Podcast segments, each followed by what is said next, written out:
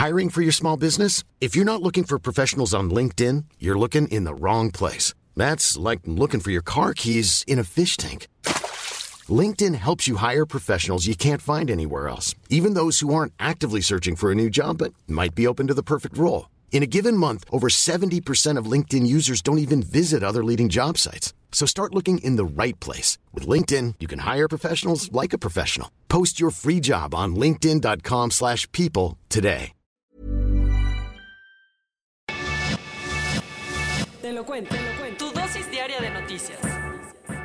Hola, soy Pau Mendieta y aquí te va tu dosis diaria de noticias. Te lo cuenta, te lo cuento. Siguiendo los pasos del vecino.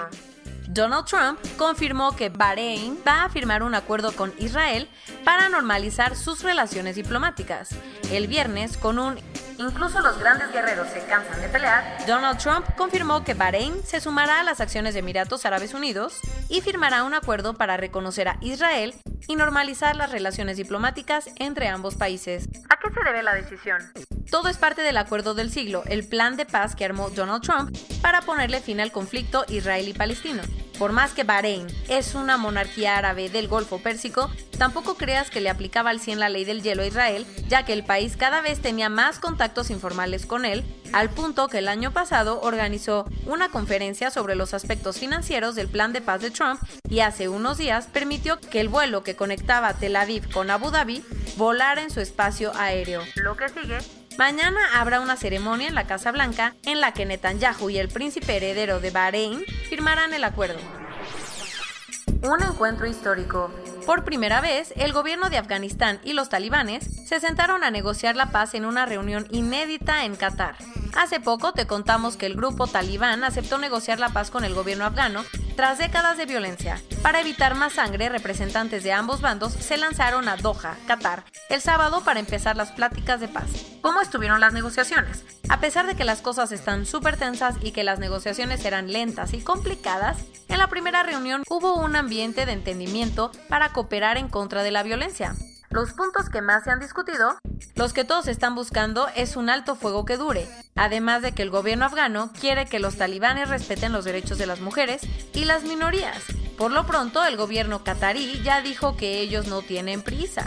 Así que los negociadores se pueden quedar todo el tiempo que sea necesario hasta que encuentren un verdadero acuerdo de paz. Cumpliendo su palabra de tomar varias instalaciones del país, un grupo de mujeres, activistas y víctimas de violencia de género se lanzó el viernes a la Comisión de Derechos Humanos del Estado de México, con sede en Ecatepec, para exigir a las autoridades que se pongan a chambear. ¿Qué pasó después? Personal de la Fiscalía del Estado de México llegó al lugar para desalojar a las mujeres, así que varias fueron detenidas y trasladadas a Atizapán, hasta que horas después fueron liberadas. Obvio esto indignó a muchas personas, incluyendo al gobernador Alfredo del Mazo, quien reprobó las acciones de la Fiscalía. Los que siguen molestos con el INE son Margarita Zavala y Felipe Calderón, quienes ayer fueron al Instituto Nacional Electoral para impugnar la decisión del organismo de rechazar el registro de México Libre como partido político. ¿Cómo estuvo todo? Antes de entregar el documento de 156 páginas, Felipe y Margarita organizaron un mitin afuera del instituto donde dejaron en claro que no estaban enojados con el INE, sino con algunos de sus consejeros que por razones absurdas no le dieron chance a su organización de participar electoralmente. Después de muchos dimes y diretes, finalmente la Asamblea de Gobernadores del Banco Interamericano de Desarrollo, BID, escogió a Mauricio Claver Carón como el próximo presidente del BID para el periodo 2020-2025 la polémica había surgido porque era tradición que el presidente del BID fuera latinoamericano, pero Donald Trump le estaba echando toda la carne al asador para que los gobernadores escogieran a Mauricio Claver Carón, quien era uno de sus asesores y se convirtió en el primer estadounidense en ocupar ese cargo. Acuérdate que la función del BID es otorgar préstamos a países latinoamericanos para que puedan desarrollarse. El conflicto en Cachemira sigue con todo, y ayer las tensiones se elevaron luego de que Pakistán acusara al ejército de India de matar a una niña de 11 años. La historia completa. Según los militares pakistaníes, soldados indios abrieron fuego con artillería y armas largas sin razón alguna contra Cachemira, el territorio administrado por Pakistán, pero que ambos países llevan años disputándose. Al parecer, una niña de 11 años murió mientras que otros cuatro pobladores resultaron gravemente heridos. Como respuesta, Pakistán contestó disparando contra una instalación militar india sin que se dieran más detalles sobre las consecuencias. La Mostra de Venecia terminó el fin de semana y la película Nomadland, protagonizada por Frances McDormand y dirigida por la cineasta china Chloe Zhao, se llevaron el León de Oro, el máximo premio. Nomadland cuenta la historia de unos precarios trabajadores que van deambulando buscando oportunidades y es una de las favoritas para recibir varias nominaciones en los Oscar. El otro ganador, el director mexicano Michel Franco, quien se llevó el gran premio del jurado con Nuevo Orden, una distópica historia que retrata la lucha de clases en México. Una tragedia conmocionó el fin de semana a la República Democrática del Congo, porque cerca de 50 personas murieron tras el derrumbe de una mina de oro. ¿Qué pasó? Las lluvias estaban fuertísimas Así que una mina de oro cercana a la ciudad de Kamituga, en el este del país, colapsó el viernes dejando alrededor de 50 mineros sepultados entre los escombros, aunque las autoridades han dicho que no saben el número exacto de fallecidos. Por lo pronto, equipos de rescate han intentado remover las piedras para sacar a los mineros, pero la cosa está muy complicada y las autoridades locales declararon dos días de luto. Corona News Global en el mundo. A nivel global, ya hay más de 28.855.000 casos y hasta ayer en la noche al menos 921.000 personas habían muerto. Y en México, 668.381 personas se han enfermado de COVID-19 y desafortunadamente 70.821 han muerto.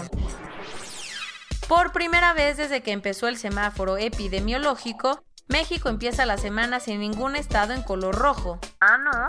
Solo hay 24 entidades en naranja y 8 en amarillo. Una de las que sigue en naranja es la Ciudad de México, que por cierto agregó una función a la app de la CDMX para notificarle a los usuarios el resultado de las pruebas que se hagan en los hospitales de la Secretaría de Salud local. Y para matar dos pájaros de un tiro, el Instituto de Salud para el Bienestar, INSABI, le donó 15.765 cachitos de la rifa del avión presidencial a la Secretaría de Salud de Tabasco para que si se gana el premio tenga para comprar insumos. El PAN es de los que cree que el papel de Hugo López Gatel ha sido lo que le sigue de malo. Así que presentó una denuncia en su contra ante la FGR por sus acciones, omisiones y negligencias. Cuauhtémoc Cárdenas dio positivo a coronavirus. La Secretaría de Relaciones Exteriores confirmó que la reunión de embajadores y cónsules planeada para enero se llevará a cabo de forma virtual. Después de recibir la autorización del gobierno británico, AstraZeneca y la Universidad de Oxford reanudaron las pruebas para su vacuna. El sábado, Francia rompió el récord de contagios con más de 10.000 casos diarios, casi mil más que los registrados el viernes. Muchos profesores italianos están muy preocupados por su salud, luego de que millones de niños en 14 regiones del país regresen a clases después de seis meses. Donde también regresarán a clases ya es en China, pero ahí la cosa está más difícil, porque son 200 millones de niños los que volverán a la escuela, obvio con muchísimas medidas de seguridad. Como llevan meses sin recibir visitantes, el Parque Natural Port Moresby en Papúa Nueva Guinea está luchando por no cerrar sus puertas, algo que pondría en riesgo a los 500 animales rescatados que viven ahí. Y esto es todo por hoy. Nos vemos mañana con tu nueva dosis de noticias. Pau Mendieta se despide.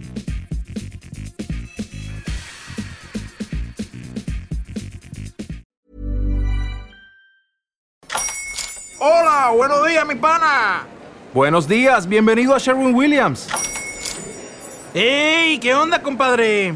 ¿Qué onda? Ya tengo lista la pintura que ordenaste en el ProPlus app. Con más de 6.000 representantes en nuestras tiendas listos para atenderte en tu idioma y beneficios para contratistas que encontrarás en aliadopro.com. En Sherwin Williams somos el aliado del PRO.